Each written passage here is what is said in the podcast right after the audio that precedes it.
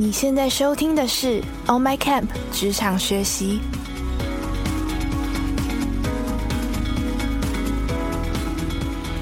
On My Camp 是一个新创线上教育品牌，我们打造了一个多元、互动、及时的学习平台。不管你是觉得需要自我精进，或者是对未来感到不知所措，让我们一起跟着不同领域的专家学习，让你重新看见自己的潜能。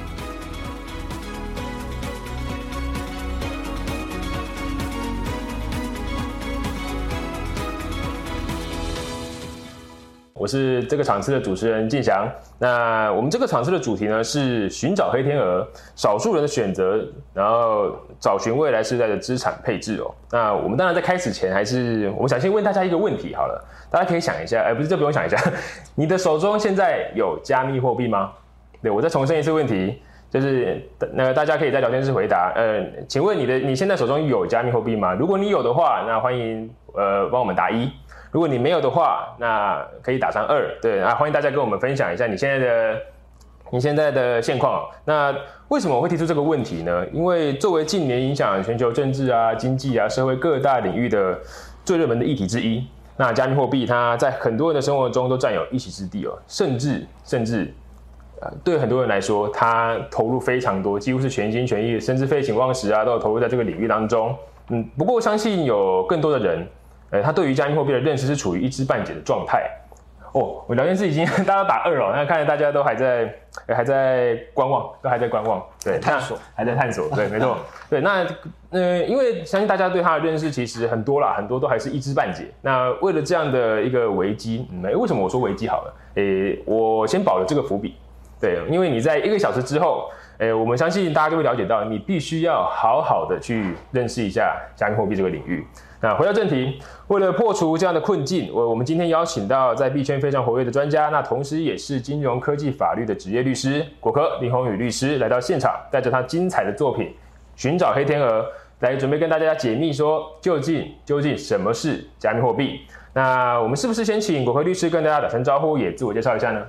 ？Hello，大家好，我是果壳。那果壳是我的笔名，区块链圈大家习惯这样叫我。那我主要我主要的职业呢是律师，而且是一名加密货币的律师。我主要的职业范围包含了加密货币、NFT 跟各种这种数位经济相关的这些法律服务。那此外呢，就是我蛮多的兴趣在研究比特币的一些重要的一些基本的技术逻辑。那这也是为什么我们我跟我的 partner。配写了这本《寻找黑天鹅》，那很高兴在线上的这个线上书展看到大家。虽然没有办法办国际书展，可是我们线上可以这次见到面。那今天想跟大家聊聊我们这本书，以及我想有些分享的东西跟加密货币的。那以后说不定有更多的人从二二二可以按下一，就是开始进入到这种数位经济、加密货币的世界。是。那首先，当然因为大家可能会很好奇哦。诶，其实眼前也很非常明显，为什么？就是为什么这本书会叫做寻找黑天鹅啊？您当初或者跟还有跟另外一位作者就是佩，对，这呃，您当初在呃写作这本书的时候是抱着什么样的想法？您你们的起心动念是什么呢？是的，这个寻找黑天鹅这本书可以说是我跟我的 partner 在过去呃五年以来在币圈的一个历练跟载浮载沉的一个经验的精华。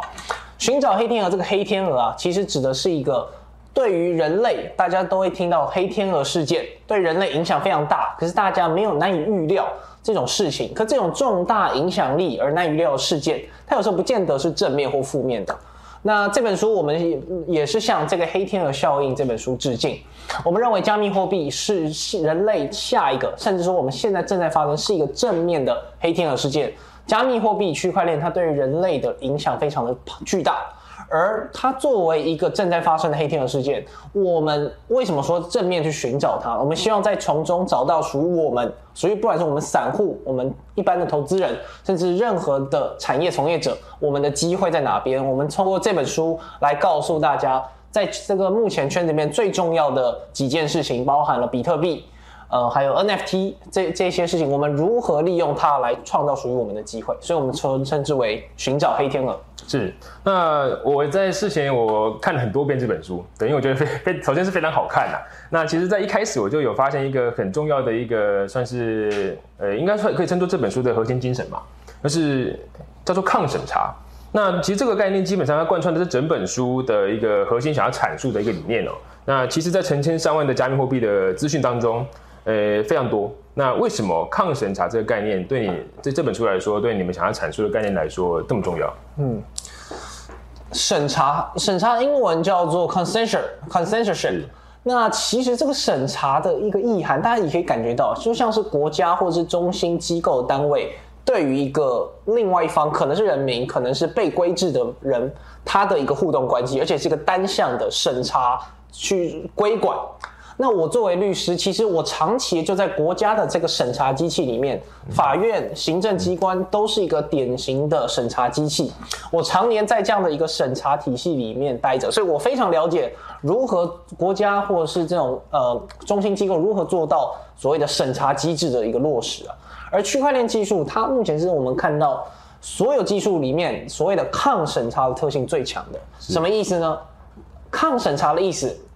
Consensus resistant，他不是说要去对抗国家，要阻挡国家的审查，而是说他想提供人民一个 second option，一个第二个选择。当如果人民觉得这样的审查或这样的一个规管环境并非他有利，或是他认为这个环境他不乐意待下去的话，他可以透过科技的力量想办法绕开它，不是正面的对抗，而是想办法绕开。这是区块链技术，比特币带给我们人类一个新的礼物。所以今天这个抗审查，某程度比特币作为一个最直接的一个例子啊。现在比特币它的抗审查性是全世界政府都某程度必须要承认的，也就是什么？比特币网络啊是全世界政府你想要把它关掉都关不掉的。所以因此政府如何面对一个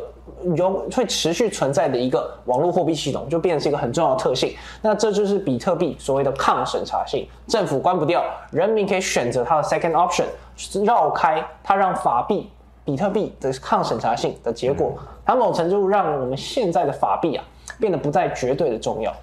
是变绝对不是绝对重要的一个特性。是那因为其实呃，当然刚刚提到我们特别强调比特币这个，我们可以视作大家最普遍呃知道呃的，就算没有参加呃没有加入到加密货币这个领域的人，也相信都耳闻过了。那他也在这几年间有得到非常大的关注啊。当然在投资面，在一些概念面都是非常多的。那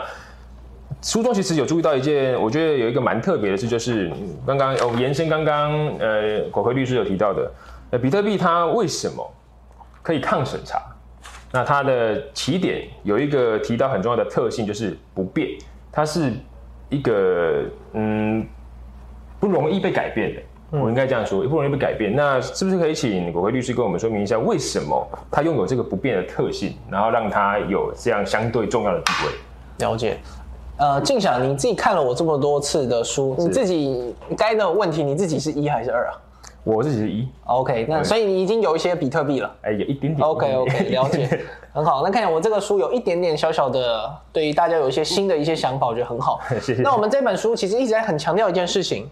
呃，刚才强调为什么比特币会有抗审查性，这来自于它一个很重要的一个技术的特征，叫做第一个，呃，叫做 Proof of Work，它有一个这样的一个共识机制，它让人人都可以成为。你透过贡献自己的电脑的算力来挖矿赚取比特币，然后再来这个分这个同时之间，它这个比特币它是一个分散式账本，人人都可以保有作为这个账本的一个备份。同一时间，你可以去认证这个账本有新的交易出现，而这个节点呢，很大的特性叫做人人都可以加入。所以今天你自己的手机，你就可以去跑一个比特币的节点。所以今天为什么它抗审查？它抗审查是来自于这边。当今天政府想要关掉某个地区的矿工的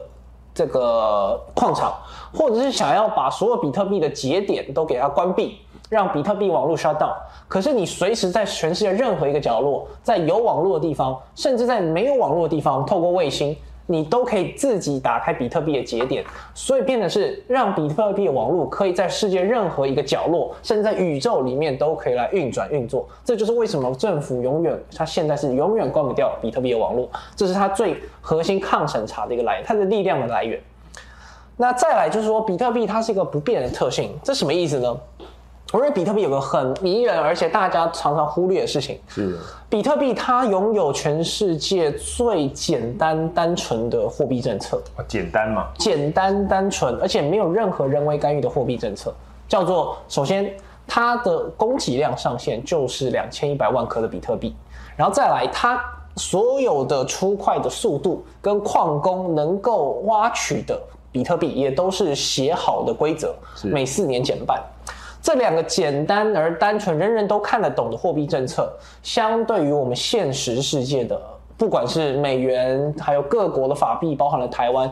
各国的世界政策 QE，然后印钞票，老实讲，我们看得出来，一种是我们永远没有办法去猜透下一季到底要升息还是降息。是可能是因为今年经济状况，他怕衰退，马上降息，然后市场上的货币供给印了一大堆。可是同一时间发现啊，高通膨没有办法控制的时候，突然又大幅的升息，让各让所有的经济突然的经济成长的失去。所以我们常常陷入到这样的不同人为控管的货币政策里面。而比特币提供一个最简单单纯的货币政策，如果你认为你有这个需要的话。这样的货币政策，它是写在区块链上面，而且它是一个共识协议，它没有办法，没有任何人可以去改变它。所以，比特币不骗的特性，再加上它的货币政策，让人民我们如果有这样的，我们很疲于奔命的想要在这个，不管是每年都要投资，还是想办法找到下一个投资标的，很辛苦的人们，或者想要逃离这种高通膨这种漩涡的人们，比特币提供给我们一个一个选项。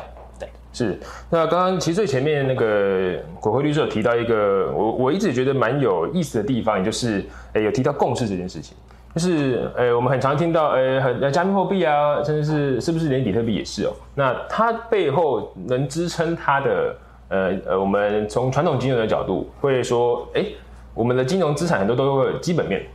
大家会喜欢谈论，哎，它到底背后有哪些的价值可以支撑它现在的这个呃呃，我们说股价，它就是数字嘛。就是它是怎么样支撑它的价值的？那比特币它本身有没有这样的一个背后的支撑？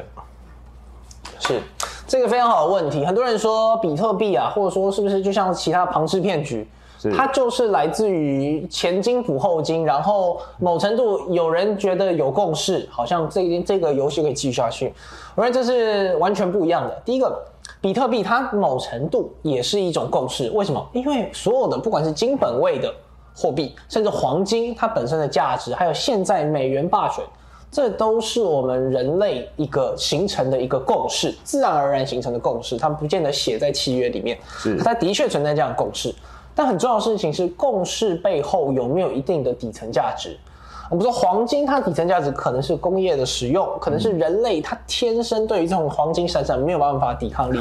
而且它的供给量可以永远限制在百分之二的年增速。美元背后底层价值，可能就是美元美美国它强大的国力，它厉害的智慧财产权以及全球贸易的实力。比特币有没有这样的底层价值呢？比特币从二零零八年到现在，其实十二年、十三年来，某程度也是形成了比特币自己的底层价值。自己对。那我要强调，这个底层价值的呃，比特币的共识，它某程度也来自于这样的一个底层价值。所以第一个底层价值最明显，就也是我刚刚提到的 proof of work 这件事情。当现在以太坊它也要想把自己的这个演算法的共识机制从 proof of work 改成 proof of stake，proof of work 这件事情未来可能是比特币它在主流币里面独一无二的共识机制存在，而这样的一个共识机制，它让呃整个呃比特币的网络啊变得更安全。什么意思？因为 Prover 你必须要贡献你的电脑的算力，而算力的背后就是电力的提供。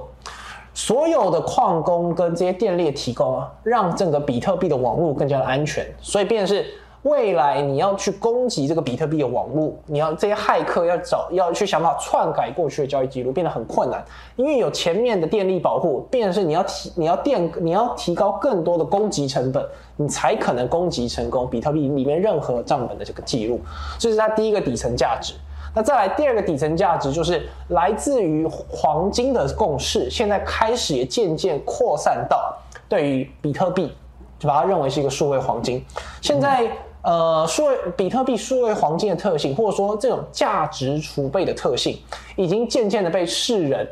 还有华尔街这种机构投资人、散户投资人所认可。所以这两个来两个底层价值，我认为是目前啊共识很重要。比特币现在能到这个路，绝对是人人们的共识。可共识的背后有这样很重要的一个底层价值。是。那但是我们目前就像刚刚果果律师提到的，就是我们目前呃确实共识这件事情正在呃也正在凝聚，也正在进行中。但是那共识共识机制有很多种的呃很多种阶段或层次嘛，那它背后会不会还是有一些隐忧存在？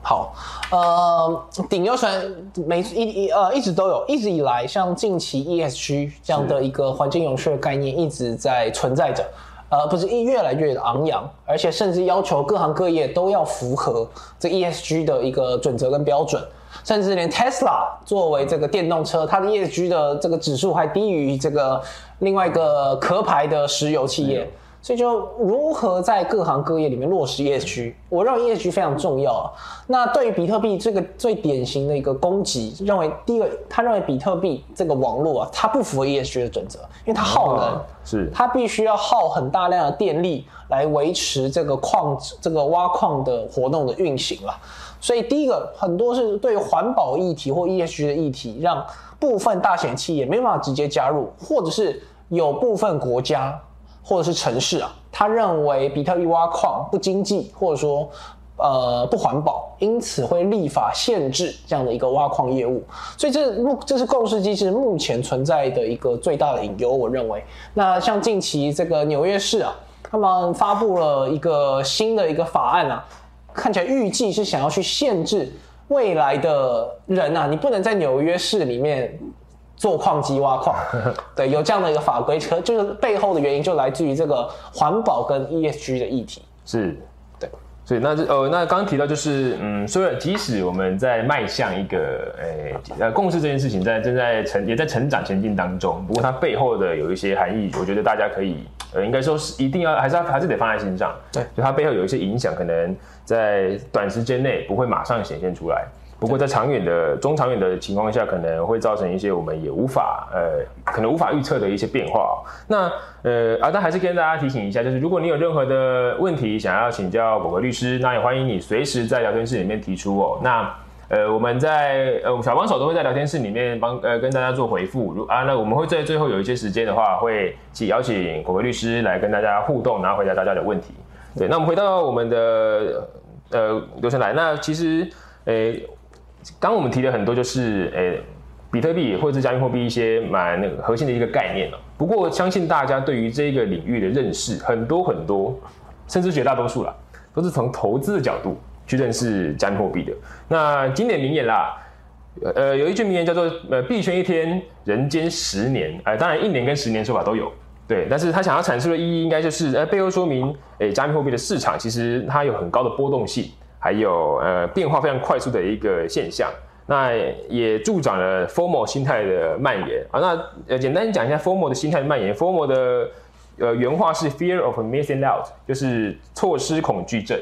对，那就是你很怕呃你怕你跟上，或是你那个你们应该是你怕你没有跟上当今的一个趋势或潮流，那导致你可能会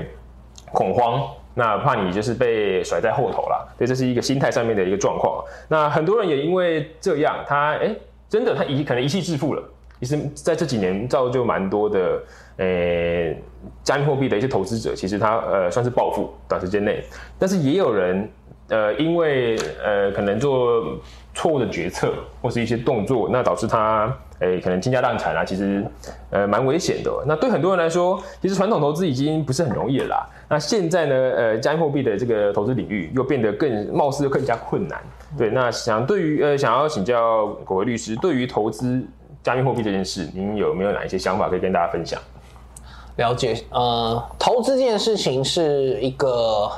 我讲是一个一辈子的事情，而可是同一时间呢，我常常有一个抱怨。我 某程度，我好想，我有时候不想要一辈子整天，我的工作就已经很辛苦了，我的研究有很多事情都要看，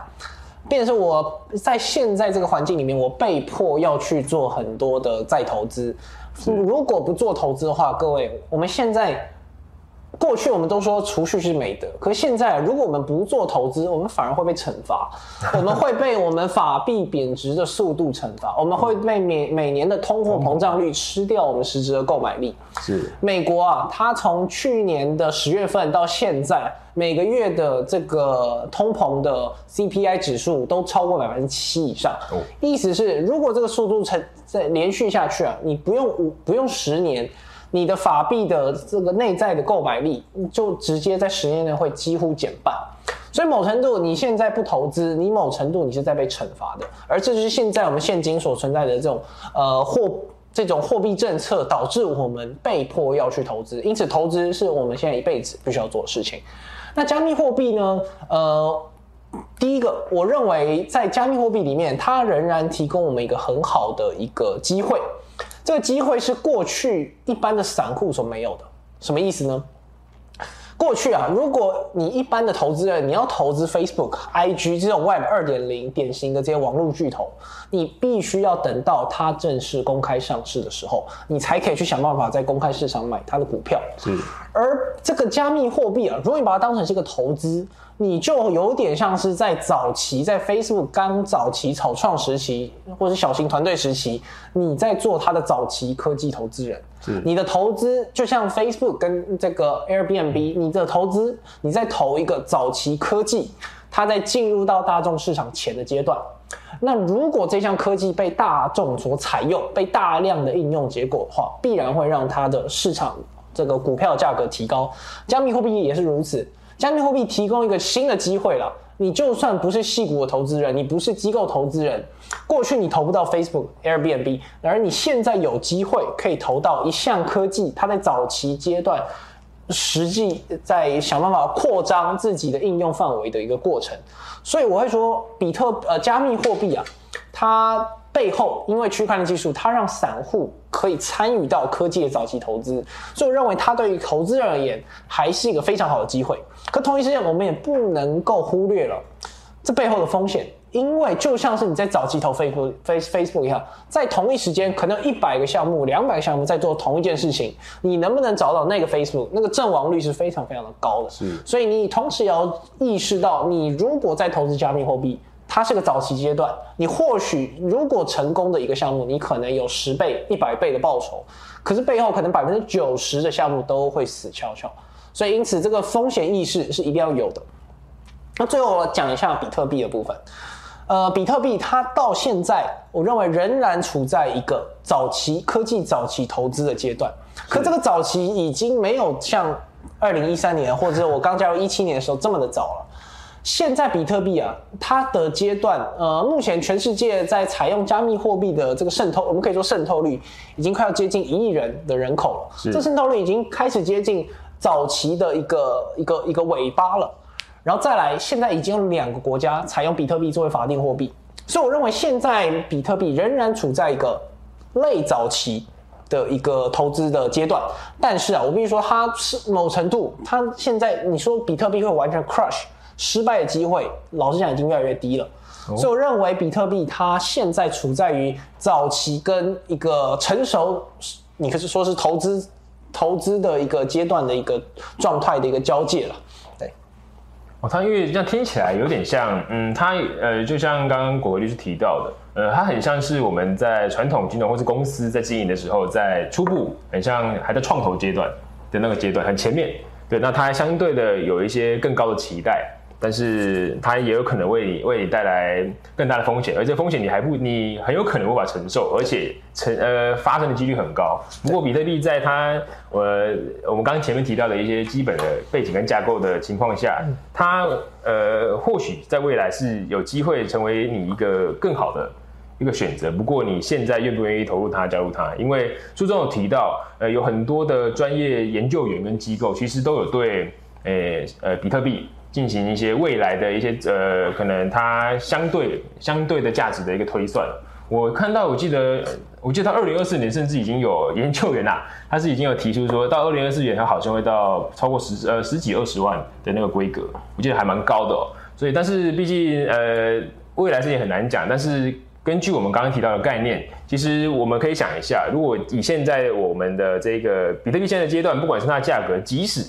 即使嗯，其实还是算蛮高的啦。对一般人来说，对一般人来说其实还是蛮高的。但我们因为加密货币并不是单纯以我们平常认知的，诶呃一般认知的一个一个的单位来算啊。那说到单位好了，那能不能诶算是请国律师跟我们简单科普一下？呃，加密货币的单位在于投资里面是这样是怎么样去看待的？是怎么样去计算的？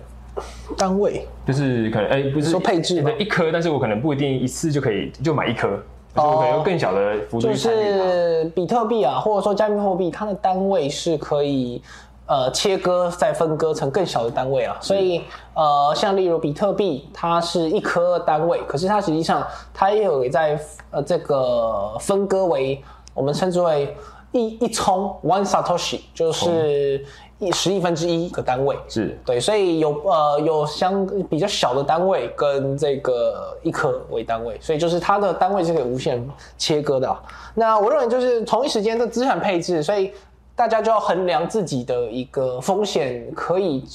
控管的一个一个一个状况嘛。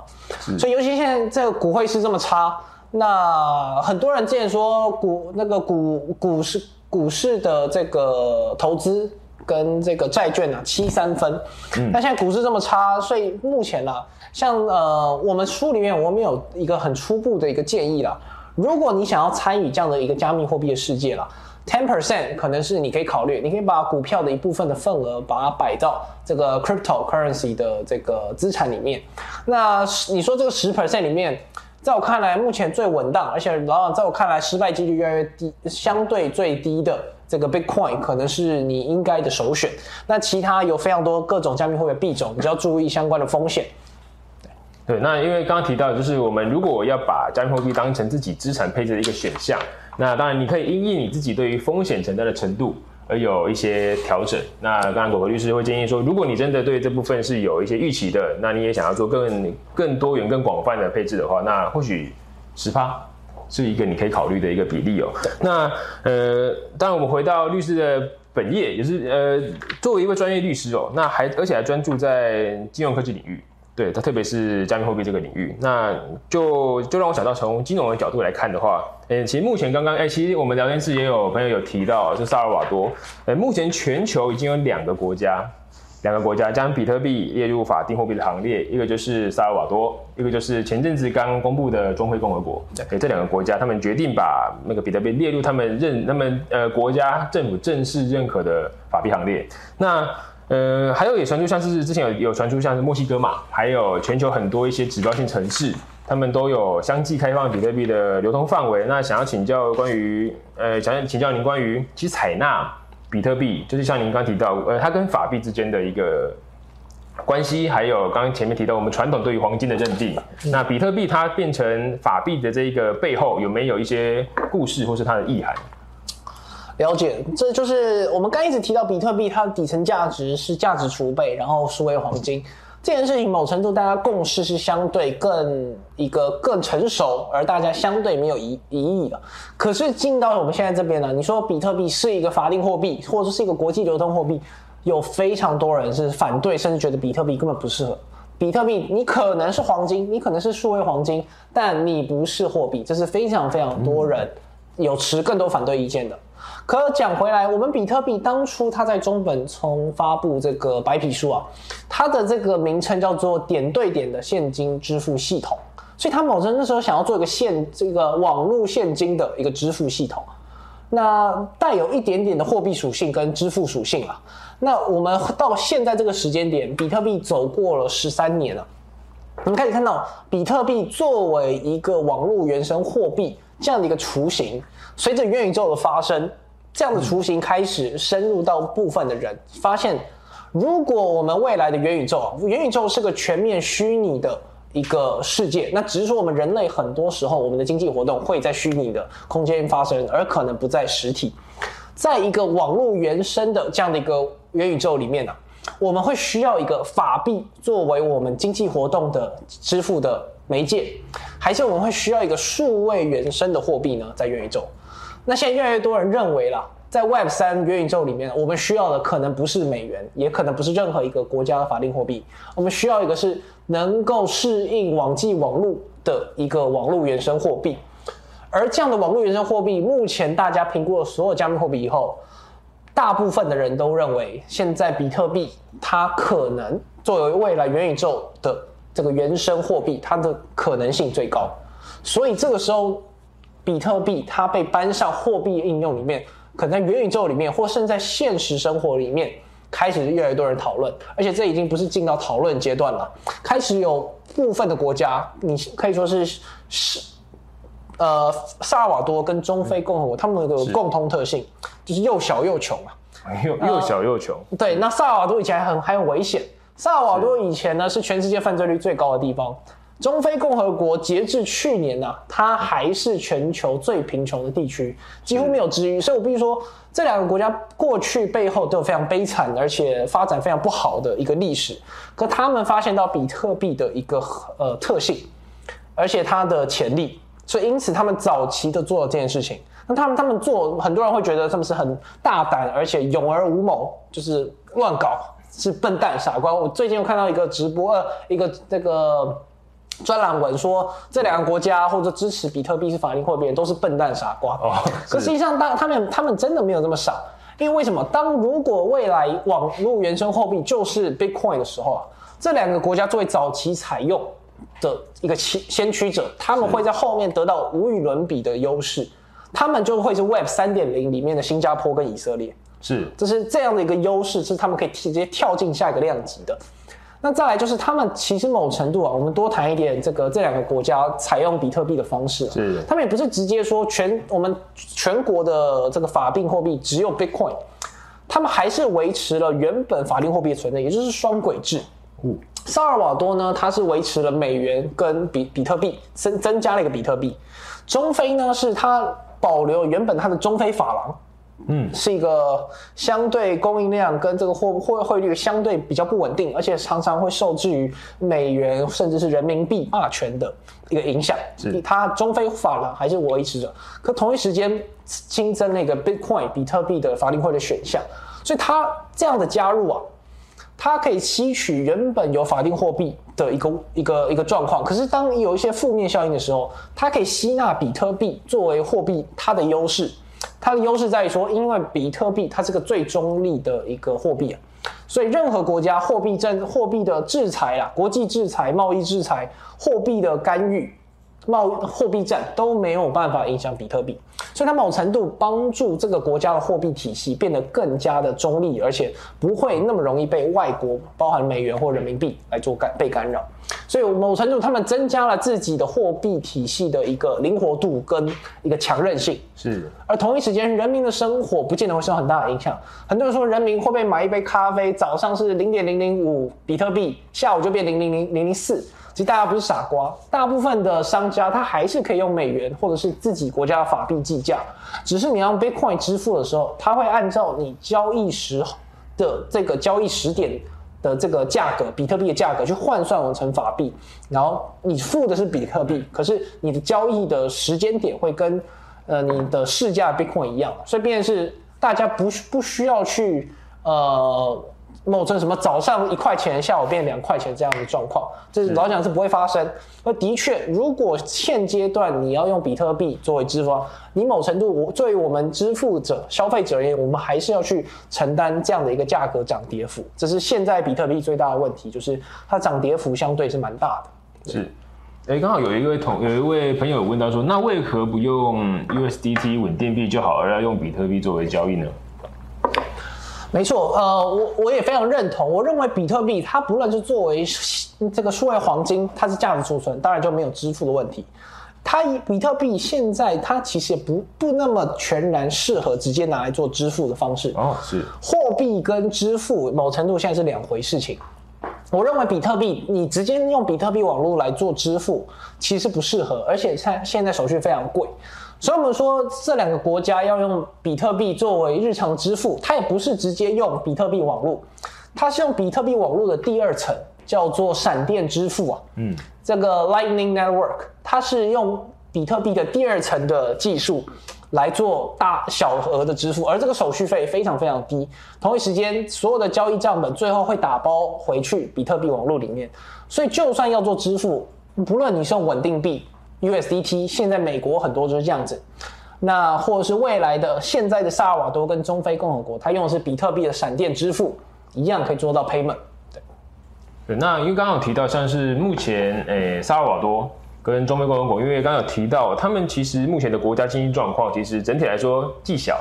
那也比较贫穷，也就是他们可能选择比特币是一个呃算是一个对于未来的一个投呃一个投注眼光的投注，但是那对于大国来说呢，为什么大国对于这件事的一个嗯认定，或是不像是一呃不像是一般呃不像是小的国家看待比特币的做法，或者是他们现在呃是否能能把它加入法币啊，或者把它加入政策面？嗯，大国他们的考虑是什么？是，其实国家它现在每个国家都必须要面对一个现实的状况，就是我们国家政策如何应对比特币的存在。当比特币网络就是各国关不掉的时候啊，我们就必须要有一项政策。那我们如何应对 Bitcoin 的存在？呃，中国它一一直以来对于比特币就是采取一个排斥，而且希望想办法把它消灭、关掉的态度了。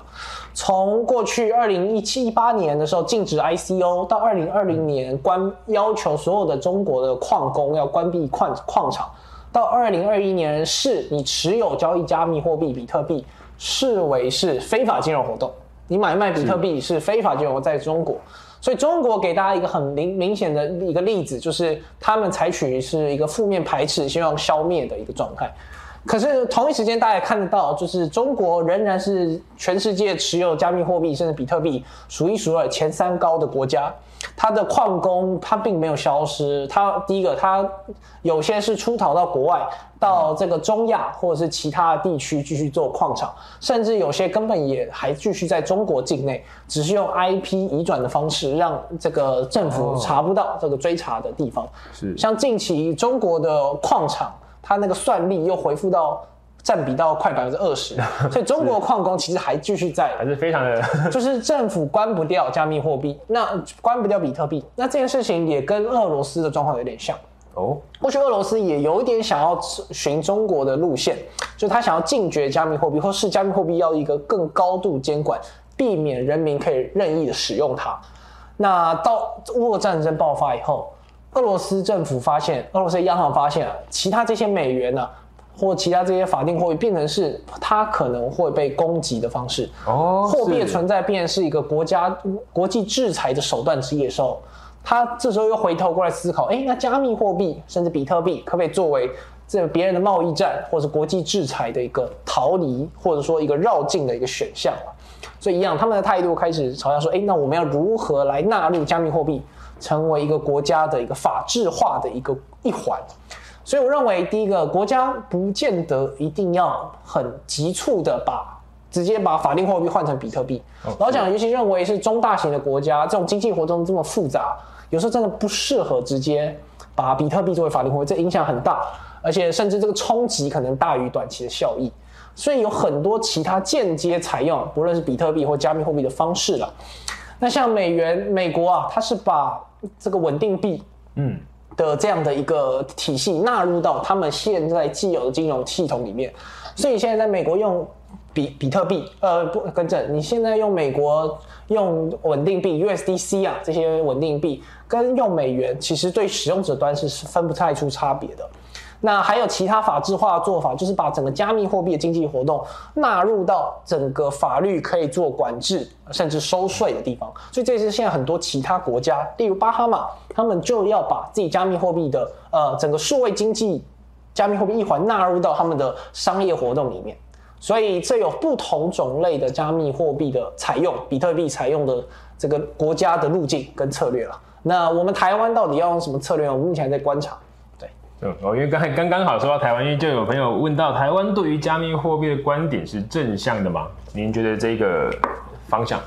是的，我呃，我在我看，我认为是正向的。第一个，我们台湾已经有一个完善的一个洗钱对于加密货币洗钱防治 AML 的一个措施跟法律的要求，所以在我们台湾的业者，包含了 Bitcoin、MyCoin、呃 B b i t o MyCoin。A 这些交易所都有合法合规的在台湾做一些洗钱防治，才能够提供业务。那除了洗钱防治以外，老实讲，我们台湾的对于加密货币、比特币这样的一个产业的政策或者说战略啊，目前相对比较不明确。大家某程度，我们台湾还在观望，说到底什么样的策略是我们要的。那我认为下一阶段，尤其我们台湾的这个数位发展部啊，正式要要要要成立了。是。那我也期待我们下一阶段，我们台湾对于加密货币、对于未来网络 Web 三点零的核心啊，到底我们的错、我们的战略。跟方向会在哪边？这是我目前也在非常期待看到的事情。是，那当然还是提醒一下大家，就是如果你现在有任何的问题，也欢迎你随时在聊天室提出来。那我们如果 有一个呃很好的时间，我们就会把问题提出来请教果果律师。那刚刚有提到一个就是稳定币这件事情，呃，因为您在因为这本呃这本书中有也有一部分去提到稳定币它所存在的意义。或是功能，那能不能跟我们稍微聊一下稳定币它的一个背景呢？或是稳定币它的一个功能跟意涵？对，稳定币它其实当初就想要解决加密货币或比特币啊，它的价格波动非常的剧烈，它波动性很大。那尤其是如果你要做 payment 的话，你波动性这么大，很难直接作为一个支付的方式了。所以我认为稳定币是一个非常聪明的一个机制，他把过去他认为的稳定啊是相对的。他认为稳定是，他认为美元的存在是一个稳定的，所以我们的一个虚拟货币的单位去锚定一个美元的话，他认为这样是一个 stable，是一个我们人类觉得正常，而且我们可以接受波动的状况。它不是说它本身的内涵价值会被改变，就像我们美元因为通膨或因为你的这个印钞，你可能本身美元价值会降低。它讲的稳定啊，stable coin 指的就是锚定一个美元。那稳定币当然做一个非常重要的一个一个一个一个一个发明，跟一个现在大家也很习惯的。如果你想要做支付，或你想要做一些短期的投资，或做一些衍生性交易，你都会用这个加密货币稳定币作为你持有的标的。对，哦，所以就是稳定币它其实本身在嗯应用面跟功能面上面是它一个很重要的一个价值，至少在现在的。现在的加密货币的那个市场里面，那呃，那我们有有发现到一件事哦，就是刚刚不管是提到像是中国，或是像美国等世界上各大国家，他们的呃呃，不管是国力也好，都相对相对是很鼎盛的。那也因为加密货币甚至比特币的的出现，还有它所展现的背后的一个呃长远的一个呃可能一个战略的一个功能，那其实越来越多的政府。那它其实陆陆续续的都有开始在算是储备比特币。那除了政府以外，也有很多的大公司、大的机构法人，他们其实也都陆续在参与到呃比特币的储备里面。那其实有一个研究指出啊，呃，其实百分之零点零一 percent 的比特币的持有者，他们手上其实控制了所有现在我们所呃市面上所流通的比特币的百分之二十七，零点零一趴的持有者。他们手上握有百分之二十七的比特币的数量的比例哦，那这样对于其实我们最前面提到整个呃区块链的概念，就是去中心化的精神，会不会形成一个挑战？是，呃，这个这是个很好的问题，就是说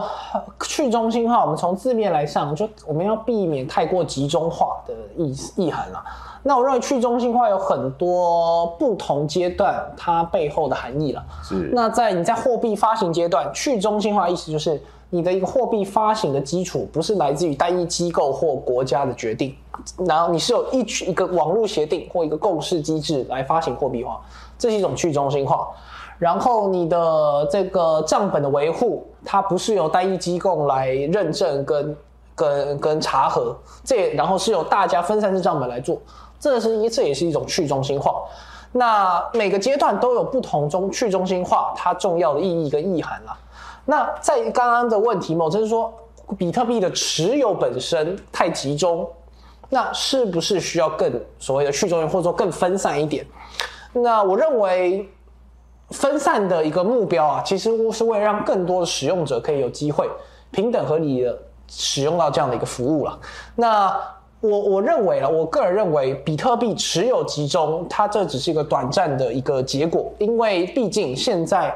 呃，它的渗透率毕竟还没有在普遍大众市场，是大部分其实都还没有所谓加密货币或比特币，所以必然它是集中的。然后再来是很多早期的大户，或者说这种大这个华尔街市场机构进来以后，它某程度筹码就相对会集中一点，所以我认为这是一个呃短期相对筹码集中的一个状况。当比特币在下一个阶段，比特币目前的市值大概是黄金的一半，呃，更正。比特币的目前的这跟黄金的市值比较，在前一波高点大概是十分之一，那现在跌了一些，所以大概会到呃十五分之一到二十分之一。是，当比特币未来的市值跟黄金越来越接近的时候，就像是你我们会不会说现在黄金的筹码过于集中？其实也不会，其实随着市值上升，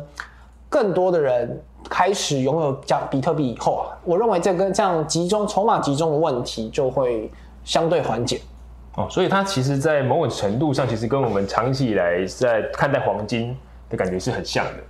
对，因为持有比特币本身，你不会因为你持有很多比特币，你因此你可以去要求矿工去去去乱交易认证，你无法去改变比特币的网络协定，你只是变相人家觉得你很有钱。可是，在比特币网络里面，你很有钱，你没有办法改变任何比特币它的网络运作的过程。所以这是为什么认为持有比特币的集中度，老实讲不会对网络安全性造成太大的影响。是，你算力太集中，可能会让矿工有作弊或者说去篡改的可能。当矿这个算力集中到超过百分之五十一的时候，就可能会发生篡改攻击。嗯，可是你比特币，你就算再集中，也不会因此让这个比特币网络有什么样的一个太负面的影响。是。那那刚因为这边有提到说，就是诶，即使啊，即使书中也有提到说，即使我有办法掌握超过百分之五十，我们就算五十一好了的 的能力，想要去篡改这一个系统，但是它其实它其他你并没有掌握在手上的东西，它还是持续的搭建、持续的堆叠，属于他们呃原先就应该继续运作的。一个算是城墙好了，对，让它的门槛持续的垫高，所以你你想要篡改它，你必须要花更大的能量，而且是在可能每一分每一秒，或者在你醒醒来醒来之后隔天，它又筑起了更高的墙壁，对，来阻止大家对于这一个系统的一个挑战哦。但是其实或许会有人有一个疑问，就是那比特币呃它被挑战可能门门槛相当高，但是也有人提出一些疑问说，难道它它真的不会被替代吗？这个概念。不会被替代，就是呃有没有呃或许我换一个方式问，就是竟然我你的问题会不会太问太难？会不会观众们觉得 太难？为什么我们今天的那个难度这个这个主讲难度这么这么高？呃不，刚才很好，那如果你觉得太难得，你欢迎留言一一跟跟让静祥知道他问太难了。Sorry Sorry Sorry。那你刚才问题是说呃。会不会被取代？就会不会在市面上？呃，因为当初其实二零零八年比特币它最早发展出来的时候，它呃那个时候并没有人去正视到这件事情，但是过了后面陆续的，很陆续的有出现他对他的一个认识，跟跟他的一个认那个跟他的一个呃看待的建呃观念的建立啦。但是呃如果对这个部分不是很了解的人，他们会想说，哎，那我们过去以来长期以来。被视作未来趋势的东西，像过去各种的各种金属的本位，到金本位，那美金都有可能受到挑战。那比特币它即使是去中心化的，那有会不会有别的去中心化的呃一样的币别来说来挑战它的地位？呃，就简单讲，就是很多人认为说破坏这种科技，它有这种破坏式创新，或者说颠覆式的，就像是 AI 它的存在，就好像是要抢我们人类的工作；云端就好像想把实体的机房都拿掉。好像是要破坏跟取代。那我认为比特币区块链技术它有个最大的不同啊，它某它强调是并存共存，而非一个直接的一个取代或消灭。就像是我们刚才提到，它所谓的这种加密货币的抗审抗审查性啊，它不是要去正面迎击，它是提供你一个绕开一个第二选项。那同理，比特币它在货币上面。就像是萨尔瓦多跟中非共和国，他们并非说直接取代既有的法币啊，它是一个既并存的状况，它让我们呃既有的货币体系变得是更有韧性、更中立，然后更可以面对到不同法币霸权的一个影响。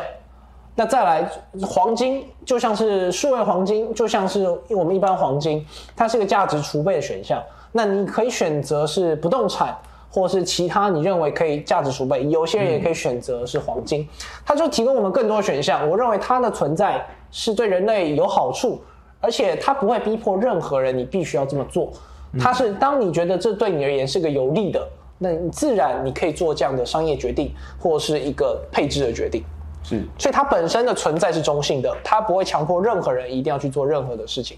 对是，那就是我们呃，当然我们在其实发展到这边了，那大家对于现在正在参与其呃比呃加密货币这个领域、区块链这个领域，甚至是我们这一年来非常火红的 NFT 元宇宙这些概念，都是持续的在发展的。那呃，很多人会开始在想，那下一步呢？关于加密货币的下一步阶段，呃，它是什么样的一个画面，或是它会往哪个方向走？那果壳律师这边有没有一些呃分享可以跟大家那个那个建议的，或是分享？是，呃，我认为加密货币现在处在一个很关键的阶段。第一个，我们可以把它分成是实体，我们的实现实世界，或者说实体的世界跟虚拟的世界。我刚才有稍微提到，我们先谈虚拟的世界。我们我认为未来元宇宙，包括很多的专家机构都这样认为，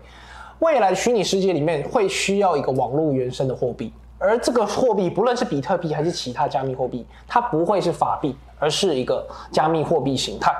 那再来，这个加密货币形态所后背后衍生的一个数位经济，就会需要各种不同的数位资产，而这个数位资产背后可能会是 NFT，嗯，作为一个技术基准。那背后呢，有越来越多的这种数位经济的存在，必然就会有金融服务的需求，是，所以会有这种去中心化金融 DeFi 在未来元宇宙里面会是一个重要的一个存在。所以我们认为未来虚拟经济里面会有三大核心，第一个就是加密货币这个 cryptocurrency，第二个是数位资产、数位原生资产 NFT，再第三个是这种去中心化金融。所以认为加密货币在虚拟经济里面会扮演一个重要的角色。那同一时间，在实体经济里面，我们刚才谈了很多了。嗯，不论是黄金，还是国家的法定货币，还是资产的配置，或者说甚至在这种战乱时间的一个逃难资产，这可能都是加密货币或者说比特币在实体活实现实世界里面，嗯，它可能在下一阶段重要的角色。是。那这边有有朋友提出，他说他其实呃，我他觉得我们感觉应该要先解决诈骗的问题。其实，因为近年来因为发展的非常快嘛，那大应该说应该说发展的很快以外，大家的关注度呃非常呃高速的飙升。那其实开始有很多人把脑筋动到嗯诈骗这个部分，就是一些非法的，像您刚刚提到一些洗钱啊，或是呃现在很常见就是丢一个连接啊，或是一些仿造的东西来让你呃可能是误触之后盗领你的加密货币。那诈骗这一个状态跟我们现在。跟我们现在在发展的这个过程中，我们需要先注意哪些部分？是，诈骗是一个非常令人心痛的问题了。那当然，这个诈骗不限于说加密货币了，各种的名目，各种现在的新兴的名词，都可能被不孝的诈骗集团拿来当这种诈欺的幌子。那老蒋，我的工作常常。光鲜亮丽的背后，背后都有很多让我听了非常难受的事情。像最近有很多网友来私信我说：“国科，我的我的资产被诈骗了，我可能我被爱情诈骗了，我我弄到钓鱼的钱包，我的钱被转走了，太多这样的事情。”所以各位，这就是第一个，因为加密货币啊，它某程度它是你自己要保管你自己的资产，它可能中间不会有第三方的机构来帮你托管，所以你要保护好自己的资产。可是有的时候，在这个状况下，就有很多不孝人士利用这个技术特征，想办法骗走你的钱。所以这个真的你要提高自己，不论是资产保护的意识，还是资安意识，然后再来不要去点选任何来路不明的平台。太多的人来找我都是点选了海外不明的平台，冒充冒充的平台，他可能去冒充币安、冒充 Amazon，然后要求你去转账汇款。当你发现有显然很高的这个利息，或者说潜在的报酬率的时候，它锁定的可能是你的本金啊。所以，如果你某程度认为哇，这个好太好赚的标的了，你要小心的是你的本金会不会就拿不回来了？那这是太多现在正在发生的事情。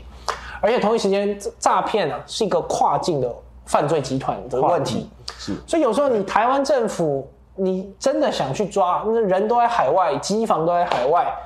你抓不胜抓，所以同一时间，真的我们要想办法让保护好我们自己的资产，然后不要去点选来路不明的平台。